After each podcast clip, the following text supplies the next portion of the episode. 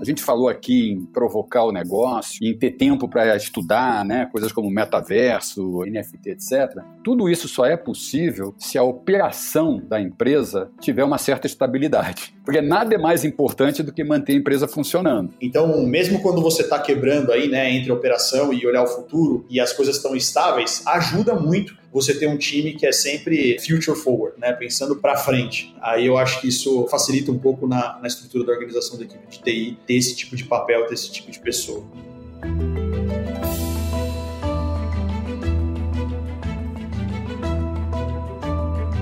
Olá, mentes inquietas e curiosas do século XXI.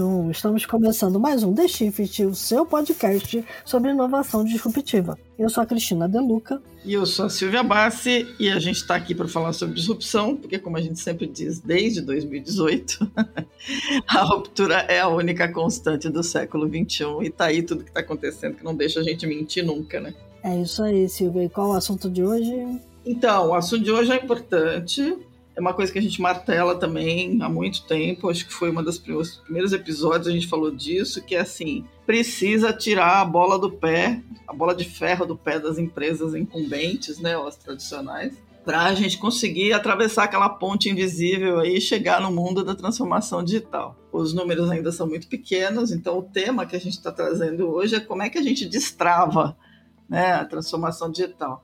Tem gente que diz que a TI perdeu espaço no processo de transformação digital, porque outras áreas da empresa passaram a ter orçamentos de tecnologia iguais ou até maiores, né, que tradicionalmente a TI tinha. E nos negócios cada vez mais digital, onde tudo é permeado pela tecnologia, consequentemente, é uma certa democratização dos acessos às ferramentas que antes só podiam ser fornecidas pela área de TI.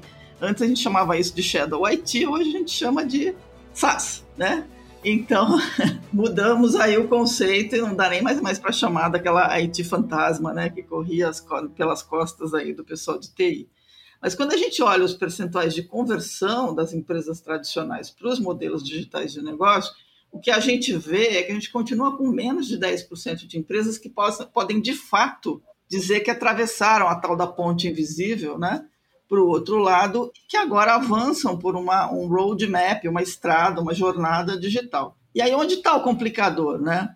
A ideia dessa conversa hoje é tentar entender isso, né? O que, que já mudou e o que, que precisa mudar nas organizações e na organização da própria TI para que tudo se acelere. No papo de hoje, a gente tem duas pessoas que estão há muito tempo lidando com isso, que é o especialista e consultor Sérgio Lozinski, fundador da Lozinski Consultoria, e o Alexandre Grejanin, CTO do grupo Biorritmo Smart Fit, que é a maior rede de academias da América Latina, que fez lá umas transições bem bacanas. O desafio, como eu já disse, né, é explicar como é que a gente destrava essa transformação digital nas empresas, que estão, assim como a gente costuma dizer, trocando o motor do avião com ele voando ou até montando o avião enquanto decola. Né? É, então, é, Lozinski, Alexandre, sejam super bem-vindos aqui à conversa.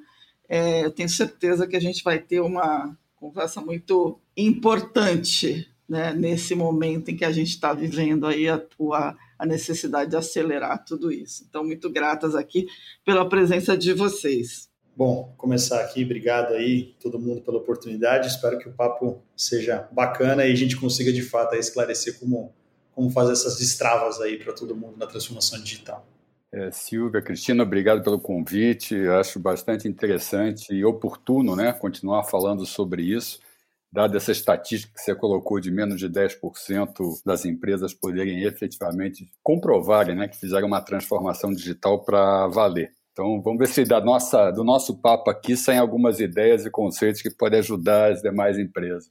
Boa, muito bom. Isso aí. Então, eu queria, eu queria começando, é, pedir que vocês é, apresentassem um pouco da visão de cada um de vocês sobre o cenário atual. Alexandre, do teu lado, é, é, é o lado da, de como é que você, né, como CTO ali da, do grupo, está olhando né, pela tua experiência. E Lozinski, claro, você tem aí um, um track record longo. É, eu queria que vocês pudessem começar dizendo assim, onde estamos, né? E onde estávamos, onde estamos e o que, que a gente pode começar a ensaiar para discutir. Vou, vou, começar aqui do meu lado só falando meu meu track record aqui. Enfim, eu sou, sou CTO do grupo Smart Fit Biorritmo desde 2017, mas eu estou no grupo desde 2009, então eu, eu, tenho a história de ponta a ponta da Smart Fit, tanto como negócio como, como tecnologia. É, então, tudo que você vê na Smart que liga no, no, cabo aí tem a ver com tecnologia, entrega alguma coisa para o cliente de forma digital. É, de alguma forma eu ajudei a participar, a construir, a mentorar ou a patrocinar. Tentando aí dar um pouquinho da, da minha visão do, de onde estamos, né, o, o Silvio. Eu acho que os últimos 10 anos, assim, muita coisa mudou, né? Vou, vou, falar até um pouco mais que 10 anos, né? Porque pegar exatamente quando eu, quando eu entrei aqui na Smart. Né? Todos os negócios antes eles não, não aconteciam é, primariamente ou é, majoritariamente de forma digital. Né? Então, os canais de aquisições ah, em 2009, 2010, 2011, é, eles ainda eram muito offline. Né? As principais é, campanhas de marketing, a forma de fazer mídia das companhias não era 100% de forma digital, e isso mudou uma velocidade incrível, né? principalmente nos últimos 4, 5 anos. E, e a consequência né, é, disso é que o, o jeito que as companhias têm é, que lidar com isso para fazer aquisição de cliente e, lidar né, com a experiência dele, é, colocou a TI no, no, meio do negócio. Né? Então, um exemplo prático disso que eu, que eu vi na Smart Fit foi sobre a, a questão de aquisição de clientes. Né? Uhum. O mercado de academias até 2009 ele era totalmente analógico. Né? Você tinha que, para fazer a aquisição de uma academia, você tinha que visitar a academia, fazer um tour né, para conhecer as dependências daquela, daquela unidade, para entender como ela funcionava, e você só saberia do preço né, que você ia pagar lá no final daquele tour e ainda tinha que pagar em cheque. Né? muito louco você falar de cheque, mas é, em 2009 você pagava a academia tinha essa coisa, né? Isso. É. Tinha. Quem, quem, não tinha aquele talãozinho de cheque lá com 12 folhas, aí você preenchia lá um por um, ah, deixava o cheque lá. Deixava para datado, né? Exatamente. Então, a gente chegou em, em 2009 já quebrando esse paradigma, né? A gente foi uma das primeiras empresas no Brasil a, a vender academia online e através de recorrência no cartão de crédito. Então hoje tudo é recorrente né, no cartão, mas naquela época quase ninguém fazia esse tipo de modalidade de cobrança e só isso já foi uma, uma disrupção imensa. Né? Você já tinha o preço uhum. logo de cara no site, você já conseguia fazer a matrícula, já sabia o quanto você ia pagar, é, era só pegar, botar a roupinha lá, o shorts e a camiseta e começar a fazer o treino. Então, esse é um exemplo de algo que aconteceu 10 anos atrás e que foi sendo fortificado ao longo dos anos em todas as verticais de negócio, né? não só no varejo de serviços, mas quando você olha aí é, o, o, o, o, retail, né? o varejo como um todo, digital, Magazine Luiza, Mercado Livre, todas as empresas, eles começaram a entender que adquirir o cliente digitalmente é, é o melhor caminho e, e mais eficiente. Perfeito. Bem, deixa eu contar um pouquinho rapidamente, né? Eu estou no mercado, sou consultor de TI, estratégia de negócios há mais de 30 anos, então sempre tive do outro lado do balcão em relação ao, ao Alexandre, né? Justamente ajudando profissionais como ele a desenvolver os projetos, as ideias que a empresa queria colocar em prática, tá? E como eu estou há muito tempo, eu acompanhei essa transformação digital de uma maneira talvez até mais ampla, porque meus primeiros projetos eram IBM mainframe, com cartão perfurado, tá certo? E, e, vim fazendo, desenvolvendo a consultoria até chegar nesse momento de transformação digital. O, o Alexandre colocou muito bem, e o que eu a, a, a, iria acrescentar é o seguinte: a, transformação digital eu acho que ela tem esse lado de não ter atingido o mercado de uma forma tão ampla, porque ela começou pela pessoa física, tá? Uhum. Ou seja, a nossa vida como pessoa física é que se transformou digitalmente muito rápido, né? principalmente quando foi lançado o, o iPhone. E essa experiência digital é que acabou, da, da, da, da pessoa física, que cada vez é maior, é que acabou fomentando né, as ideias de que as empresas precisavam se adaptar a, a esse novo mundo. Então, o outro lado que essa transformação digital da pessoa física trouxe é que todo mundo hoje em dia se acha um expert em, em, em, tecnologia, né? porque usa tecnologias de ponta. E por isso que quando você comentou, acho que foi a Silvia, que, que nas empresas né, a TI poderia até estar perdendo importância em relação a isso, eu, eu acho que não, mas a, a razão desse, de, desse conceito estar tá, tá crescendo, ou de outras áreas estarem se arvorando a fazer transformação digital, é quando a TI não consegue acompanhar, uhum. né? ou quando a TI não provoca, ou quando ela não ela não se coloca né, como um facilitador, um instrumento para essa transformação digital, porque a pressão sobre a, a, a, liderança das empresas por fazer algo chamado transformação digital, o problema depois é o que, mas o algo é grande, então a, as pessoas se mexem. Uhum. Eu queria acrescentar mais um ponto também, que é a confusão entre digitalização da empresa e transformação digital. Hum, fundamental, é, esse, fundamental. É, isso eu acho que é importante, e aí o Alexandre até pode comentar sobre isso também, porque lá tem transformação digital na Smart Fit. Mas a, a digitalização é o seguinte: exemplo, eu tenho hoje ferramentas excelentes né, no, no, no smartphone que permitem, por exemplo, que um executivo, para dar um exemplo bem simples, é, valide, autorize um, um, um, pagamento via, via celular. Isso não é transformação digital, tá? Isso é aumento de, de, de eficiência de um processo já existente uhum. que, com tecnologia, vai ser mais barato, mais rápido, etc. É, transformação digital seria colocar uma inteligência na, na, na, na, aprovação desse pagamento por critérios definidos por esse executivo, em que é, o próprio sistema verificaria se aquilo é autorizável ou não, tá? Uhum. E, e, e, deixaria só as, as exceções para serem autorizadas.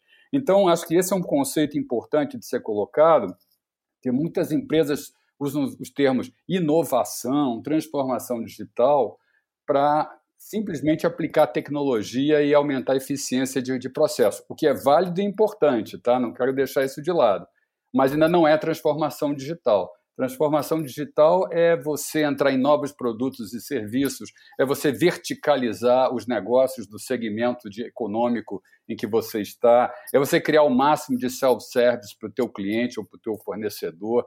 Aí estão características da transformação digital. Okay? É, ou, ou você, um exemplo que você deu muito bom, né? Você alavancar algo que você faz é, através de tecnologia para potencializar suas vendas, né? Então a gente tem aqui algum nível de inteligência muito, muito bacana em cima de CRM, né, que ajuda muito a gente a conseguir é, targetear, né, colocar e encontrar os nossos clientes alvos na Smart Fit. Né? Então, o, o, cara que faz academia, ele tem uma rotina, né? Então, ele muitas vezes ele vai e volta da rotina de treino dele de tempos em tempos. A gente conseguir capturar é, quem são essas pessoas e conversar com ele de forma automatizada a ponto da gente saber qual é o melhor momento para a gente oferecer para ele o retorno para a academia, é um exemplo de algo que há 10, 12 anos atrás ninguém fazia isso né, uhum. automaticamente. E a gente tenta aqui fazer o tempo inteiro para conseguir trazer esse cara de volta para a Smart Fit fazer o projeto verão dele. Então, esse exemplo excelente aí do Alexandre, porque, assim, é, transformação é, é, é você fazer algo que nunca foi feito antes, né? De, de, ou pelo menos que a empresa nunca fez antes. E, portanto, o processo de transformação digital ele é complexo porque ele exige um, um exercício é, de estratégia, de criatividade, que não é toda empresa que está realmente preparada. E, por exemplo, eu fico muito preocupado quando uma empresa cria, por exemplo, uma área, né? nem sempre chama de transformação digital, chama de, de inovação. inovação. Uhum. É como se uma pessoa, né, ao, ao adquirir aquele cargo, é, fosse então a fonte de todas as, uh, as novidades. É, transformação digital, e aí até te pergunto, Alexandre, mas eu conheço um pouquinho da Smart Fit Biorritmo, assim, tem um pouco de brainstorming, né? Tá certo?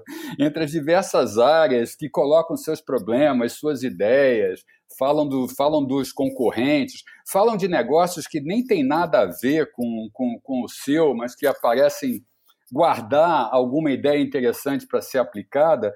Portanto, a, a, a transformação digital tem muito de empreendedorismo, sabe? Tem muito de buscar, arriscar ideias e aí vem os métodos por trás disso, MVP, squads, coisas desse tipo, que são ferramentas para ajudar a fazer isso com uma eficiência maior. Tá? Mas tudo parte de você questionar o negócio e avaliar a experiência do, do stakeholder, ou seja, um deles é o cliente, que é o principal, como foi dito aqui, mas pode ser um fornecedor, é, pode ser funcionário, tá? E, e, e buscar ver que ideias você gostaria de, de ver realizadas e depois verificar como que a tecnologia existente pode ajudar nisso. Esse seria o método mais aberto de criação de transformação digital. Tá? É legal você falar nisso, porque a gente fala muito aqui no podcast que a transformação digital ela é moto contínuo, né? Ela não tem começo, meio e fim. Ela tem é, uma forma de olhar para um problema. E aí eu queria é, ouvir um pouco o Alexandre para saber quando esse processo começou e como é que ele está estruturado dentro da empresa. É, acho que é pegando até a sua própria resposta, né? Difícil dizer quando ele começou, né? É, é um negócio tão contínuo na, na, na, organização que é difícil precisar quando a gente fala assim, nós estamos num processo de transformação digital. Eu acho que tem, obviamente, grandes marcos. Assim como eu falei, né? Desde o começo da Smart, a gente foi aos poucos colocando novos conceitos de tecnologia, principalmente para o nosso cliente final. Acho que o Sérgio falou bem né? Quando você fala de transformação digital, tem vários atores envolvidos, mas aqui a gente fala muito aí do, do cliente, né? Do cliente da academia, tanto da Smart Fit quanto da, da marca Biorritmo. E, e as pequenos incrementos que a gente vai fazendo nesse dia a dia dele são, na minha visão, né, é, fruto dessa transformação. Então, uma coisa que não é tecnologia em si, né, mas que a gente é, acha que mudou muito a, a, rotina dos nossos alunos e eu considero parte do processo de transformação digital, foi uma ideia é, que a gente teve muito engraçada. A gente estava num evento, acho que era HSM, em 2016, 2015 mais ou menos, e a gente sempre teve um problema muito é, grande aqui de, de conseguir atender o aluno que tem dúvida de utilizar o equipamento dele de forma mais rápida. Tem muita gente que vai para a academia, Naquela época, a gente ainda não tinha aí é, muita gente utilizando smartphone amplamente para poder consultar um vídeo de como usar o equipamento, e ele precisava falar com o professor. É, e isso era um problema, porque o professor ficava circulando pelo salão da academia e etc. A gente não conseguia é, dar um jeito de ele atender o aluno rapidamente.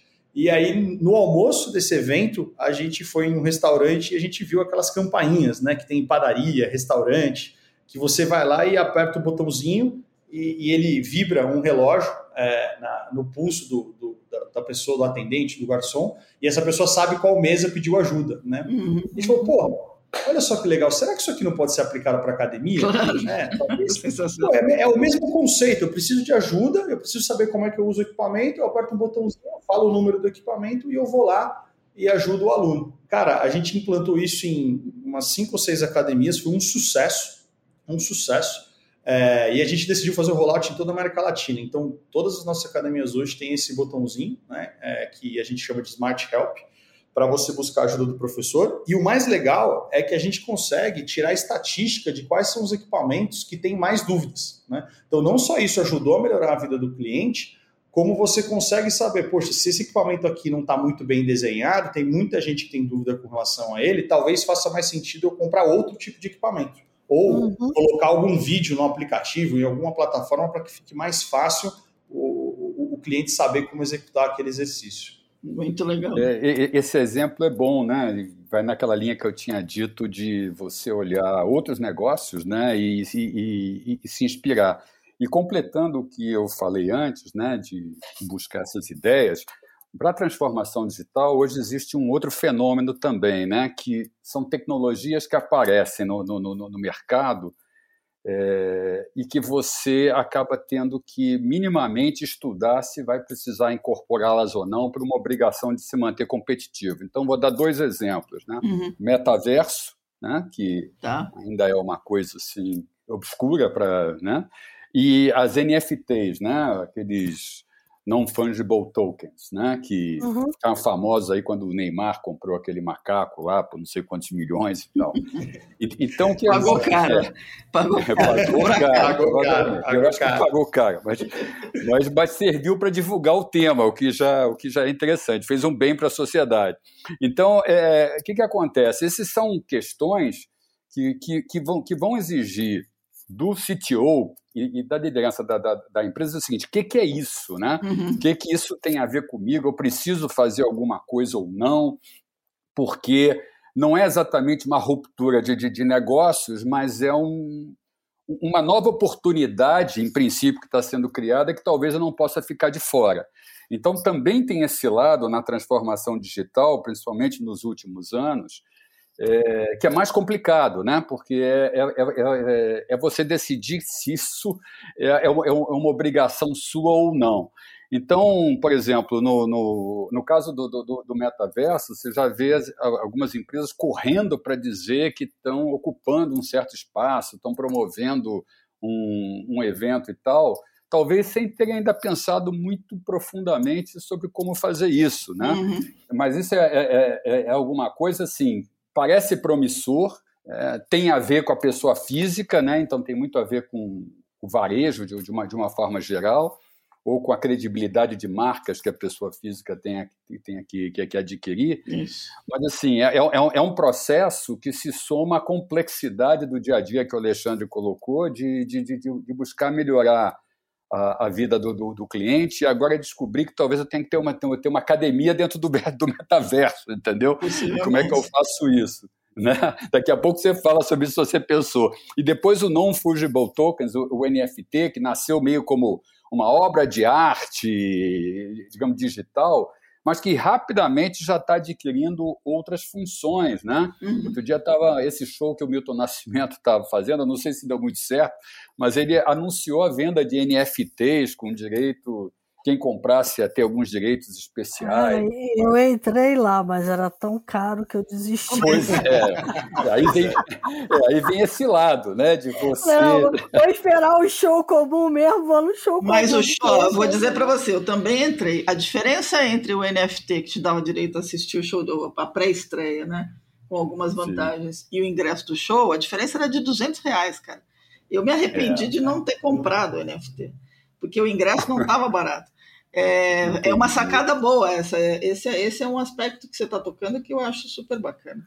Eu já achei então, e assim, o que é importante aqui, né, para a gente discutir, para os ouvintes aí do, do podcast, é o seguinte: quer dizer, fora toda essa questão estratégica de business, né, uhum. de pensar como fazer essa transformação, ainda tem um monte de tecnologias pululando isso. que eu preciso minimamente analisar para dizer o que, que isso tem a ver comigo. Né? Será que eu tenho que investir, estudar um pouco mais e fazer algumas experiências, porque lá na frente pode fazer diferença? E assim, eu citei duas que estão aí mais nos, nos, nos, nos jornais, mas pode botar criptomoeda, pode botar um monte de coisa aí que, né, que de alguma maneira pode, pode afetar os negócios. É muito interessante isso que o Sérgio falou é, sobre vem uma carga em cima do CTO para tentar entender um pouco mais a fundo se essa tecnologia é aplicável ou não na organização. Né? Eu tenho um outro exemplo, além desses que ele falou, sobre inteligência artificial e machine learning. Uhum. Né? Então, alguns anos, né, já é, não é o exemplo mais recente, mas muito tem se falado né, sobre inteligência artificial e machine learning, aprendizado de máquina, redes neurais, etc. E aí vira, né, do dia para a noite, às vezes o CEO da companhia ou, ou, o diretor de uma outra área de negócio fala: Cara, como que a gente não tem um algoritmo de inteligência artificial aqui dentro? Né? Então, a primeira, é a, a primeira pergunta é: Cara, é a clássica, né? Você fala, cara, mas eu preciso, né? Qual que é o caso de uso, né? Faz sentido? Então, eu, eu acho que tem um papel do, do CTO é, importante, e da TI como um todo, né? não só do CTO, de explanar, né, esclarecer essas tecnologias para a organização para que, que demonstre os limites e os potenciais dela. Né? É, a machine learning tem uma aplicação extremamente efetiva em alguns cenários e outras é puramente hype, né? É muita gente fala que usa inteligência artificial em, algumas, em alguns sistemas, aplicações, etc. E na verdade é uma árvore de decisão é, super simples, né? Não, não tem nenhum algoritmo sofisticado por trás para ajudar a decidir nada. Uhum. Então, eu acho que esse papel é fundamental que, que a TI tem que trazer para a mesa para esclarecer onde algo funciona ou, ou mesmo se ele não saiba, que ele possa pelo menos falar, cara, tá bom, eu não tenho conhecimento, mas eu vou testar um pouquinho, mas me dá um cheiro aqui de que isso aqui não faz muito sentido para nossa organização. Uh, vocês estão falando, jogando para tecnologias que são bastante disruptivas, né? E que estão vindo aí uh, como grandes tendências tecnológicas que, de fato, uh, o CTO vai ter que olhar. Mas a transformação digital, às vezes, ela pode ser muito simples e fazer uma diferença enorme para o negócio. E eu imagino que vocês tenham feito muita coisa nessa linha quando a pandemia chegou. Então, eu queria, Alexandre, que você falasse um pouquinho sobre isso, porque a pandemia foi um senhor desafio para vocês, né? Sim, é, em, em, termos de simples, soluções simples, né, que você falou, acho que sim, a pandemia deu, um, deu uma lição para todo mundo, né? A gente é, do dia para a noite teve que fechar todas as, as, mil academias que a gente tinha na América Latina no, no, no final de março. E, e, aí a principal coisa que a gente ficou preocupado, né, a gente parou de cobrar a, a, a mensalidade dos nossos alunos, que era o que era, era justo, né, a gente não estava com as academias abertas, não podia prestar o serviço, uhum. mas a gente como missão, né? A nossa missão é democratizar o fitness de alto padrão. A gente não queria que as pessoas ficassem dois, três, quatro meses sem treinar. É, e a gente, naquela época, estava começando um projeto, né? Um pouquinho mais estruturado de permitir com que os alunos conseguissem treinar a partir de casa. Né? Só que ele ainda estava muito embrionário. É, o resultado disso foi que, graças às escolhas de tecnologias corretas, ter o time muito bem estruturado, como o, o Sérgio falou, ter os squads bem montados, em questão de semanas, a gente conseguiu subir um produto de pé, que a gente chamou de treino em casa, e que ficou no ar aí por mais de ano durante a pandemia, é, que teve, cara, milhares de acessos né, é, semanais para as pessoas continuarem tendo algum tipo de orientação para elas treinarem em casa. Então, é, se a gente não tivesse com a estrutura certa de tecnologia, o time preparado, a gente não teria é, atingido esse objetivo e teria até desengajado um pouco os clientes da nossa marca. Isso foi um exemplo bem marcante. Muito legal. É, e eu, eu, eu, acho o seguinte, ah, certamente, né, essa a pandemia ela acelerou, né, uma série de projetos, até por uma questão de sobrevivência é, para algumas empresas. E uma coisa que cresceu muito, que tem a ver com a transformação, a transformação digital, é o self-service, né? Então, uhum. isso sim revoluciona a, as empresas, reduz custo, e, em contrapartida, dá ao, ao cliente, né, ao, consumidor, uma sensação de poder. Né? Ele, ele faz tudo sozinho, né? a companhia aérea ele escolhe o lugar, ele muda o lugar, ele adianta o voo, ele faz tudo sem falar com ninguém, ele se sente empoderado, ele se sente assim um super-homem né, diante daquele a, a, aplicativo. E, e, e, para as companhias isso é realmente revolucionário, porque é, reduz o custo das operações barbaramente, tá? e aumenta, na verdade, a responsabilidade da, da, da área de, de, de TI, uhum. porque essa experiência ela não pode ser ruim nunca, né? Ou seja, cada vez que ela é ruim, o risco de perda de negócios, de, de, de receber comentários negativos se espalhar feito rastro de pólvora é enorme. Então, mas esse, esse elemento talvez seja o, o grande desafio de quase todos o, o, os negócios hoje. Né? E, e, é isso que eu acho que foi um, uma das coisas que mais cresceu né, durante a, a, a pandemia. É, eu estava fazendo o trabalho numa, numa rede de supermercados na época que, que, que não tinha ainda exatamente uma venda online muito, muito boa. Tá? Eles estavam uhum. tinha um projeto de oito meses na época que a pandemia começou, esse projeto de oito meses foi reduzido para cinco dias úteis. então, que medo! Funcionou. Que medo! É. Funcionou. É, isso foi aceleração. Isso, isso foi. Em cinco dias úteis tinha que botar. E o, e o CTO lá foi esperto, fez uma série de parcerias da noite para o dia com empresas que já trabalhavam esse lado e colocou em, em cinco dias. E o, e, o, e o, genial foi, foi que ele falou o seguinte: eles recebiam ligação no, no no centro de atendimento, de principalmente de donas de casa que estavam fazendo uma compra online pela primeira vez. Olha que né? legal. E, e, legal. Então eles começaram a, a, a, perceber isso e aí tiveram ideias que aí sim são de transformação digital. Por exemplo, eles, eles tiveram um caso que eles, eles, como você dava informação de endereços e tudo mais, usando inteligência de dados, eles davam dicas de, de como o, você que domina bem devia ajudar os seus vizinhos a comprar online no supermercado. Olha que sacada sabe? ótima, sensacional. Uma sacada excelente. Né? E pessoal mais jovem ajudar pessoal mais velho a fazer compra online.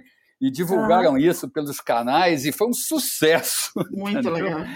Então, isso, esses são, são exemplos assim de, de, de transformação e o self-service, na minha opinião, é um dos elementos mais fortes, né? É, em relação a você ter conquistado né, toda essa transformação. Eu falei muito rapidamente no início de verticalização de segmentos de negócio, mas isso é um, uhum. é um, uhum. é um elemento que está crescendo também, porque à medida que você automatiza, né, você consegue incorporar processos que antes dependiam de outras empresas. Então, Sim. se você prestar atenção, tem alguns segmentos que estão começando a absorver, digamos assim, outros componentes, né, outros participantes do seu, do seu segmento econômico, da sua cadeia de valor, pela tecnologia. E com isso aumentando o seu tamanho, a sua receita, a sua visibilidade, né, a sua importância. Né? Tem que até o CAD de vez em quando dar uma olhada nisso, porque pode exagerar, mas, mas é, é, é, uma, é uma realidade que a gente está vivendo. Tá? Muito legal. E se vocês olharem, os fundos de private equity já se despertaram para isso. Sim, então, eles têm feito investimentos em, em cadeias de, de, de, de, valor buscando essa consolidação. Né? Uhum. É, é, tem uma coisa que vocês falaram, enquanto vocês estavam falando, é, algumas coisas que são interessantes. Né? O, o, Alexandre lembrou, tocou nesse, nesse modelo que vocês criaram, né, de, de, do alerta, né, do botão de alerta, que parece aquele dash, aquele botão dash lá da Amazon para avisar que estava acabando a, a marca, o sabão da máquina lavar. Ah, esse botão é muito é, bom. Então, é, tem isso, de você olhar para uma tecnologia que está sendo aplicada e conseguir fazer a transposição e olhar e falar assim, bom, por que não usar aqui desta forma, né? É, por outro lado, o Lozinski lembrou dessas coisas novas que estão aparecendo, que vão citando, citando aí metaverso e NFT, que é, de novo, precisa experimentar para saber se serve ou não. E o Alexandre tocou nessa questão da, da IA. A Face Popcorn publicou no final de semana um post falando que todo, eh, se, eh, os CEOs que nesse momento não estão experimentando o metaverso, usando o seu próprio óculos né, para ver o que, que é aquilo, estão correndo um grave e gigantesco risco de ficar de fora. É, pode ser até que não sirva, mas se você não experimenta, é, não, não rola. E aí, essas três coisas juntas me, me remetem a uma coisa que eu queria que vocês comentassem. Precisa, primeiro, precisa ter dentro da empresa disposição, disposição e tempo né, para estar tá olhando o que está acontecendo e testando coisas novas, porque o custo é muito baixo, né? Mas você precisa ter uma relação muito, muito próxima entre todos os departamentos para que todo mundo entenda que é bacana testar. E aí vem aquela questão de que a TI já não, a, a transformação digital não se faz sozinha, né? Não é só o departamento de TI, mas tem um aspecto muito bacana do departamento de TI que é ficar cutucando, né? De ser o cara que cutuca e aí eu pergunto, Alexandre, e pergunto também, Luiz, é, como é que foi no caso da Smart essa, esse envolvimento de todas as áreas? E para mim é, é, claro que tem que ter uma certeza muito grande vinda do, do top, né, do CEO, para isso. E como é que a gente cria esse envolvimento? Eu, eu acho que aqui, é, na Smart Fit, o que acontece muito, eu falo que o Brasil tem uma vantagem, né? É, que a gente tem bola de cristal. Né? Hum quando você fala de tecnologia, né? Porque, querendo ou não, é, algumas coisas que chegam aqui, elas chegam com algum nível de defasagem um pouco mais atrasadas do que o mercado americano e europeu. Uhum. Então, uma das coisas que facilita um pouco, é, a gente faz muito benchmark, né, não competidores diretos, né, mas com, com, redes de academias ou outros players que atuam fora do mercado latino-americano. Uhum. E eu acho que isso por si só já faz todas as áreas da empresa, de forma quase homogênea, se cutucarem sobre o que, que a gente tem que estar tá procurando. Tá. Né? Então, tem muito esse negócio de você tentar olhar a disrupção numa indústria que não é sua, que foi o caso que eu dei da campainha, e tem muito de você conseguir olhar um outro lugar que talvez esteja um ou dois passos na sua frente. Quando a gente junta essas duas coisas é, aqui na, na Smart, eu acho que ficou muito, muito transparente, né? O CEO é, sempre ajudando a gente a, a, entender qual é a visão de longo prazo do, do negócio, do serviço que a gente está prestando. E, e, aí parece que as respostas de onde tecnologia se encaixavam apareciam automaticamente. Olha só, né? Então, o, o, momento que a gente teve que fazer um, um totem de autoatendimento para fazer com que o aluno conseguisse ter o self-service que o Sérgio é, trouxe na mesa aí, muito, muito bem lembrado, ele, ele foi natural. Né? Em 2016, a gente viu que tinha uma mudança de comportamento, né, de geração, é, que eles não queriam mais conversar tanto, talvez, com o público de uma recepção. A gente falou, cara, o cara tem que conseguir fazer isso sozinho, só que ainda não tinha smartphone 100% penetrado no Brasil. Naturalmente surgiu o produto. Passou dois anos depois, a gente começou a fazer um projeto de um aplicativo que hoje aí já tem mais de um milhão de usuários por mês, que quase tudo que o cliente consegue fazer é, na academia é, é, através do, do app.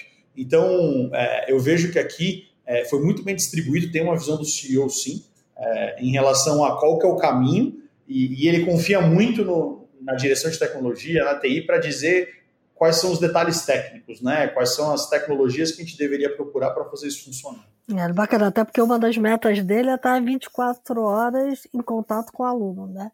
Sim, é, é, a gente aqui tem falado muito de ser uma, uma plataforma de, de fitness e bem-estar, né? A gente não uhum. quer estar só com o cara na academia, né? A construção do, do aplicativo da Smart Fit tem o objetivo de, de fazer com que a gente tenha um ponto de contato com ele é, fora do espaço, né, do momento que ele está treinando, né? Seja a gente dando dicas nutricionais, seja a gente prescrevendo um treino para o dia que ele não pode frequentar a unidade, porque acontece, né? Você tem uma rotina de segunda, quarta, sexta, você vai na academia, chegou sábado e domingo, você foi para a praia, né? O que, que você faz, né? A gente tem soluções pensadas para que o cara consiga fazer o treino dele e não saia de forma, mesmo no final de semana. É, eu, eu, eu acrescentaria isso a necessidade hoje para ter ideias e tudo mais vai um pouco além do, do que a, se fala muito de diversidade, né? Então, uhum. uma das razões de, das empresas e a sociedade falar em diversidade é que você deve ter gente com vidas diferentes e tal, situações diferentes, que isso enriquece a empresa. Mas eu, eu, eu acho que hoje, a, a, em toda essa dinâmica tecnológica, a coisa vai um pouco além disso. Eu acho que você precisa ter pessoas com experiências de vida, assim, cultura, história, Muito sabe, legal. viagem, né? Uhum. É, Para isso, né? Eu, uma das razões que o, a estatística que você apresentou, Silvia, de, da transformação digital não ter tanta velocidade, uhum. é que você ainda tem o caso da, de muita gente fechado nas quatro paredes da, da, da, da empresa querendo fazer transformação digital, né? Uhum. Eu, como consultor, eu vivencio situações bem diferentes. A, a, a, do Alexandre, que é uma empresa muito aberta, acompanhei o, o crescimento aí nos últimos anos, mas eu tive um caso de uma empresa familiar é, em que eu fui chamado para apresentar uma proposta de transformação digital e outras empresas também, e depois de quatro meses de discussão, a diretoria chegou à conclusão que não era a hora de fazer transformação digital. É, e, e, e, e, nenhum projeto foi para frente. E, a que, que eu atribuo isso? É justamente um pouco dessa falta de visão, de, de vivência fora dessas quatro paredes, sabe? Então, por isso que quando comentam comigo sobre como, como se organizar para a transformação digital, tem muito do que a gente falou aqui, mas tem também, você está mais aberto a, a, ouvir outras empresas, tem aqueles hackathons de startups, é um exemplo, uhum. mas você precisa ir a congresso, você precisa viajar, entendeu? Você precisa ir para lugares onde as coisas estão ocorrendo. Eu me lembro que quando eu estava eu estava novo em consultoria ainda e eu, eu fui para os Estados Unidos e fui comprar um, um cachorro quente assim no, no, no, parque e eu vi que, que que o vendedor de cachorro-quente tinha um computador na, na carrocinha dele de cachorro-quente, né? E eu, eu, eu, eu, até esqueci de comer. Eu falei, eu comecei a conversar com ele, o que, que ele fazia com aquele computador. E aquilo para mim foi uma experiência fantástica, porque naquela época ainda não era comum você ver a computação em tudo que é lugar, uhum. e você vê, isso vai acontecer, ó, já está acontecendo. Então, eu acho que tem um lado aí de, de, de organização, é, como, como o Alexandre falou, mas que mas tem um lado também de, de cabeça mais aberta, sabe, para que a coisa possa realmente acontecer. Porque a transformação digital é bacana, mas ela dá medo, tá? É. ok? É, tem que levar em conta que é só a palavra transformação, não precisa nem do digital, só o transformação já dá medo. Já cria pânico, é. é porque a gente está ganhando dinheiro, a gente está aqui há 50 anos, a nossa marca é conhecida, transformar o quê e para quê exatamente, né? Então, é, é, esse, até essa, esse questionamento de quanto transformar em que velocidade faz parte da, da, da transformação em si, uhum. né? É. O pior é não fazer nada. o, o, fazer um comentário em cima do que o Sérgio falou, e eu também estava comentando de ter várias visões e vários insights. Uma vez eu vi uma palestra do Murilo Gun, é, que ele acha que o nome criatividade né, deveria ser modificado. Né? Porque quando a gente fala de transformação digital, a gente acaba falando de ter insights. Né? E, uhum. e a ideia de ter insights é o quê? É você combinar coisas que você viu. Né? Uhum. Né? Então, o exemplo da campainha que eu dei, né? a gente combinou a academia e combinou com a campainha que estava funcionando no restaurante. Né? Então, em vez de chamar criatividade, deveria se chamar combinatividade. Né? Então, quanto mais cabeça aberta você tiver, mais livros você ler, mais conferências você frequentar, maior a chance, estatística, né? matemática, de você combinar duas coisas distintas e conseguir ter uma ideia que faça sentido para o seu negócio. Então, assim, você sempre tem que ter um tempo dedicado à organização, e aí existem várias é, maneiras estruturadas de fazer isso para que você tenha tempo para receber esses insights, esses inputs novos, para que isso vire alguma coisa relevante para o negócio. É, e a, a, a, nossa história é, na verdade, de, de uma evolução de ideias, né? Falando do metaverso aqui, mas eu não vi nenhum artigo lembrando que isso lá atrás começou com Second Life, né? é. que não deu certo na época, acho que por isso. várias razões, né? até falta de, de, de, de visão. E, e, também, eu não sei se esse, esse Second Life, acho que algumas pessoas aqui ainda vão lembrar, mas tem um outro caso que eu não sei se, se, se vocês vão lembrar. Tem um, teve um maluco na época que criou um país virtual e estava emitindo passaportes, inclusive, né? para você ah, ser é cidadão do mundo, ser cidadão do Isso. mundo só no mundo virtual. Você não fisicamente você estaria morando no seu país, mas seria ele queria aprovar na ONU o país dele, tá certo? Então, coisas como essas são ideias que, mesmo que não tenham dado certo, elas vão sendo fomentadas, combinadas, como o Alexandre falou, achei ótimo esse termo, e, e é por isso que você precisa, você não pode ser uma, como empresa, você não pode ser fechado hoje em dia. Uhum. Né? Você é obrigado, inclusive, a arriscar é que algumas de suas boas ideias sejam copiadas rapidamente como parte desse processo, sabe? Porque o, o, o, fechamento, na minha opinião, representa um perigo maior de, de falta de competitividade do que o risco de estar tá compartilhando ideias, né? É, e tem um, um, uma história é, de, de, timing também, né? Eu acho que o exemplo mais emblemático que tem sobre, sobre o uso de tecnologias ou disrupção é, tipo, é o Google Glass, né? Então, uhum. quem lembra aí que o Google Glass 2013, 2014, vai, eu não, eu não lembro exatamente o ano, mas foi mais ou menos isso, surgiu no mercado.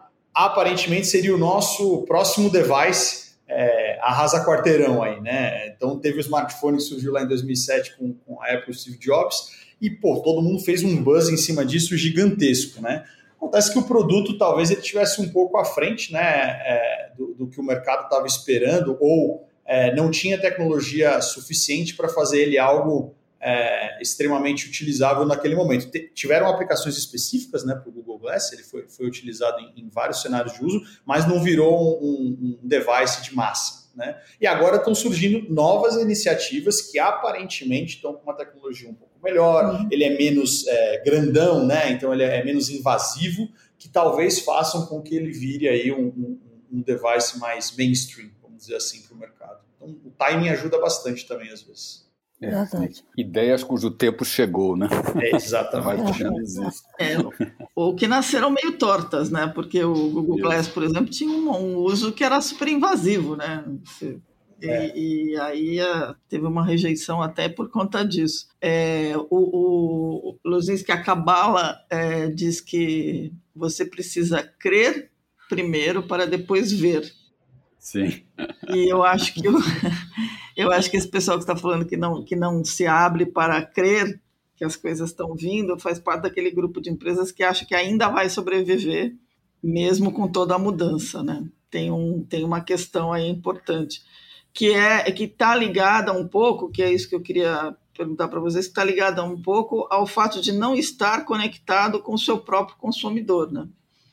Porque você não sabe, você você tem que uhum. ter certeza que ele está mudando, porque ele está mudando. Né? Se você não pensa qual é o teu consumidor daqui a cinco anos, você vai ficar sem consumidor. É, exato. Eu, eu, eu, por isso que eu comecei a nossa conversa falando da transformação digital da pessoa física, é, né? Exatamente. Uhum. É, então, e essa pessoa física tá, ela era adolescente, já ficou adulto, agora já está numa fase mais madura e, e ela quer experiências diferentes do que algumas empresas julgam que é o seu público. Né? E, e, esse lado, então, de, de abertura, ele, ele, é extremamente importante. E, e ele exige uma flexibilidade da, da, da, da, empresa que nem sempre existe no perfil que ela montou internamente. Né?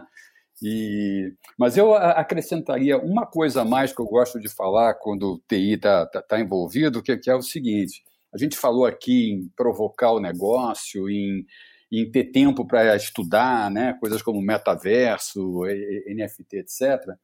Tudo isso só é possível se a operação da empresa tiver uma certa estabilidade, tá? Uhum. ok? Porque nada é mais importante do que manter a empresa funcionando, né? E aí, aí onde eu, eu, eu, eu, e o Alexandre trabalhamos juntos aí durante algum tempo, um investimento muito pesado que a Smart Fit fez e muitas empresas estão estão fazendo é justamente chegar num patamar operacional de tecnologia que é relativamente estável, tá? Por quê? Porque se você, se a catraca da academia para de, de, de, de funcionar, funcionar. se sai do ar, né? Uhum, Qualquer coisa uhum. desse meio de pagamento encrenca, para tudo, tá? Ok?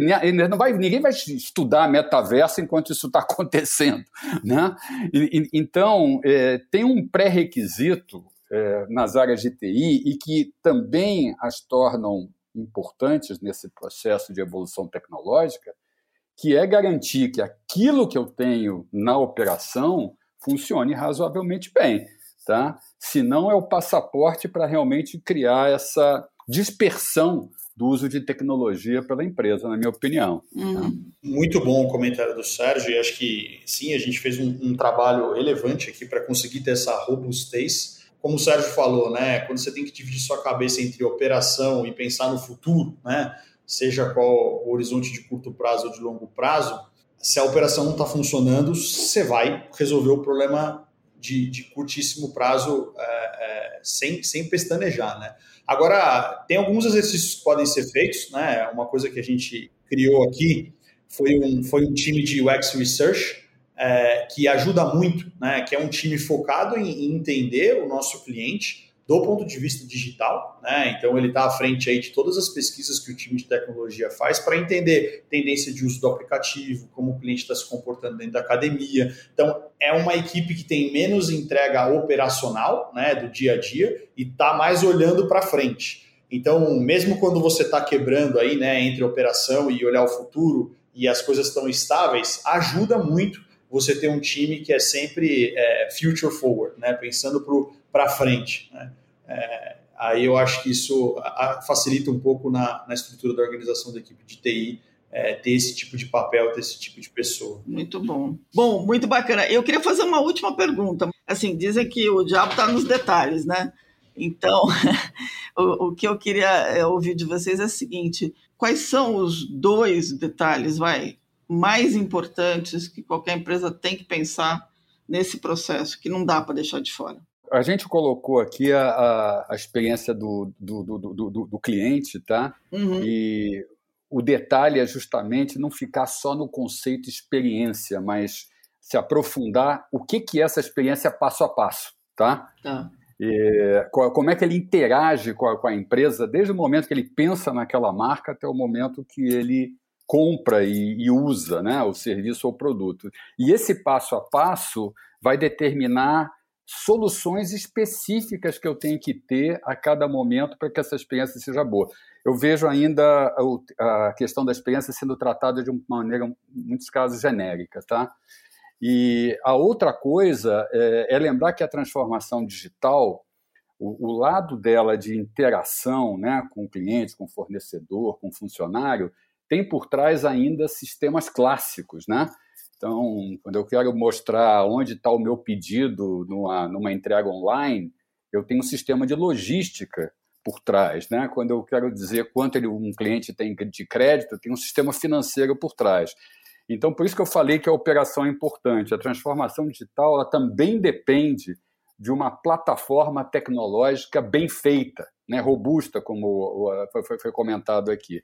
Então, são dois elementos que, assim, rapidamente, que eu não sei se são os principais, mas são dois elementos que eu julgo que são muito importantes serem pensados. Tá? É, eu, eu vou falar um, é, que é clichê, mas eu acho muito importante frisar, porque talvez ele foi exagerado, né? É, nos últimos anos, todo mundo fala sobre o conceito de data-driven, né, é, de orientação a dados mas eu acho que agora a gente está chegando num momento de ponderação. Né? existia uma escola que falava que tudo que você tinha que tomar, qualquer decisão no negócio, ela tinha que ser orientada a dado, se não fosse orientada a dado, é, não funcionaria. Né? É, eu acho que existe um desafio muito grande hoje, com o volume de dados que a gente tem, de você entender se os dados que estão na mesa estão corretos. Né? Então, talvez uma adaptação para isso é, é, é você ser data-driven quando possível. E sim, eu acho que tem muito potencial de você coletar métricas é, de todos os produtos digitais, canais é, que você tem dentro da sua organização e entender o comportamento do usuário através desses dados. É, e apesar da gente falar muito sobre isso, eu ainda vejo muita gente, muita empresa é, colocando 90% do peso no instinto, né, no feeling, uhum. né, sendo que às vezes você tira uma, duas, três estatísticas, você consegue comprovar facilmente é, que o caminho A ou B é, seria melhor para a organização. Esse acho que é fundamental na estratégia de transformação digital, você falar muito de dado e dado estruturado. Perfeito. Muito genial, muito bom. Bom, vamos passar para os insights, então, já tem um monte aqui para trás, mas agora tem os insights óbvios, né? Aquelas dicas.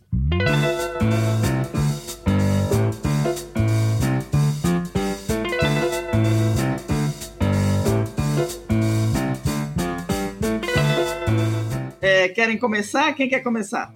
Eu, eu posso começar. Eu, a minha dica é um livro, tá? É. Gente está vivendo um momento de, de, econômico no mundo bem complicado, né? Eu li um livro há poucos anos e consulto novamente, que se chama A Imaginação Econômica, de Silvia Nazar, editado no Brasil pela Companhia das Letras. Oh, que legal. O que, que ela fez? Ela conta a história da, da economia, das grandes ideias econômicas né, que moldam o nosso mundo, através da vida dos seus personagens. E o toque legal é que ela mostra como a experiência pessoal de vida acaba influenciando a teoria econômica dessas pessoas, tá? tá. E por isso mesmo a gente tem que tomar cuidado com certas ideias.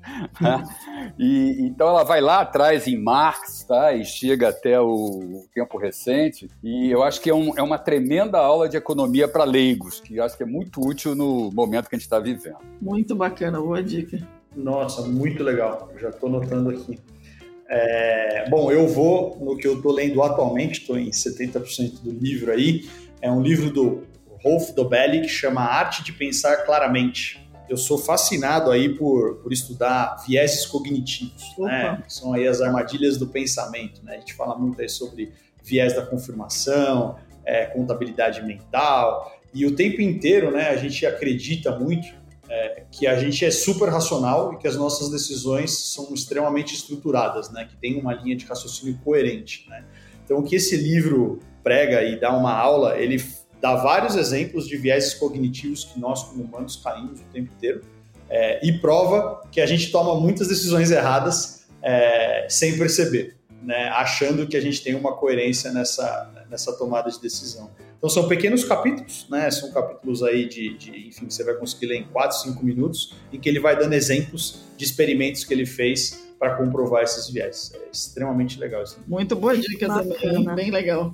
Bom, é, a gente daqui a pouco vai cobrar a comissão da Amazon aqui, porque a gente só dá livro. Sim. Não, estou brincando, mas olha só, vamos lá. Eu, eu tinha separado dois livros. É, tem um livro que ele, ele foi publicado, eu acho que em 2019, mas ele acabou de receber agora em, em dezembro a, a, versão em português, que é Por que, que, a, por que as transformações digitais dão errado é do Tony Saldanha. O Tony Saldanha é ex é, vice-presidente de tecnologia da, da Procter Gamble, de TI, Shared Services, e ele faz um, ele traça todo um cenário pegando casos, né, é, reais, porque hoje a estatística diz que 70% das transformações digitais dão errado, né? E aí o Tony Saldanha é que fala que elas dão errado porque o diabo está nos detalhes, né? Então ele tenta atacar essa questão de do que, que falta. E é interessante, Alexandre, porque ele, ele menciona exatamente isso, né? Falta de objetivo claro e de um processo disciplinado para alcançar. Quando você mencionou aquela história de tem empresa que fala assim, mas nós temos IA, né? Mas para que, meu amigo, né? então, é, esse livro é bem bacana. E tem um livro que acabou de sair de um colunista da Forbes, inclusive saiu pela Forbes Books, que chama-se Alfonso Delanoes, o Alfonso de Lamese ele é fundador de uma empresa chamada é, User Zoom, que é especializada em UX, exatamente em insights de UX. O livro se chama The Digital Experience Company e ele vai pela, pela linha do Winning in the Digital Economy with Great Design, que é exatamente isso. Não é só, né, não é só a tecnologia, mas é você pensar na experiência e, obviamente, em quem vai usar. Então, fica as duas dicas. Eu achei os livros muito legais. Fiquei contente de saber que tem português. Então, estão aí as dicas. Bacana. Eu vou dar duas dicas em uma só, que é o seguinte: a gente já falou bastante desse livro aqui, Transformação Digital, uma jornada possível, lá do pessoal é, do César. Uhum. Inclusive, fizemos dois podcasts aqui, porque isso que eu estou dizendo que são duas dicas em uma, com o Eduardo Peixoto, que hoje é o CEO da, do César, uh, falando um pouquinho sobre essa questão, que é justamente é, o conceito de transformação digital ligado à destruição criativa em rede dos modelos de negócios tradicionais. Eu acho que hoje a gente apresentou um modelo super tradicional que já há bastante tempo vem pensando em rede né? Porque o pensar em rede não é só uma rede física, mas é a rede de pessoas dos seus próprios clientes e como isso consegue alimentar e retroalimentar a transformação digital o tempo inteiro, né? Então fica a dica do livro, que saiu só em agosto do ano passado, quando a primeira vez que a gente conversou com o Eduardo, o livro ainda não tinha sido lançado, da segunda vez eles já tinham lançado o livro. Então vale a pena também ouvir os dois podcasts, eu vou botar o link lá pra gente. Boa, Cristiano de Luca. Boa. Legal.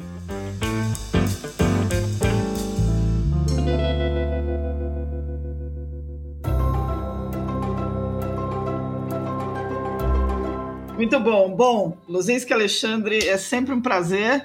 É, foi muito bacana a conversa, a gente super agradece, espero ter vocês aqui mais vezes. Eu queria aproveitar e dar uma dica aqui, que quem gostou do, do papo com o Lozinski, se prepare porque vai estrear uma coluna dele na The Shift. né? É, é vem aí coluna do Lozinski chamando, chamada Destravando a Transformação Digital. Então, vamos lá, né? Isso aí. É, Excelente. Então, muito gratas Boa. novamente aí por vocês dois. É. eu, eu, agradeço o convite, fiquei super feliz de falar com o Alexandre. Então, não vejo o Alexandre há dois anos e meio, né, Alexandre? Né? Por aí, no mínimo. Então, por causa da pandemia. Então, foi ótimo, obrigado e até a próxima para vocês. É, eu reforço aí também, agradeço o convite, foi muito legal o papo. Quando quiserem marcar outros aí sobre outros assuntos. Marcaremos. Estou à disposição. Já entrou no nosso livrinho aqui, Alexandre. É isso aí.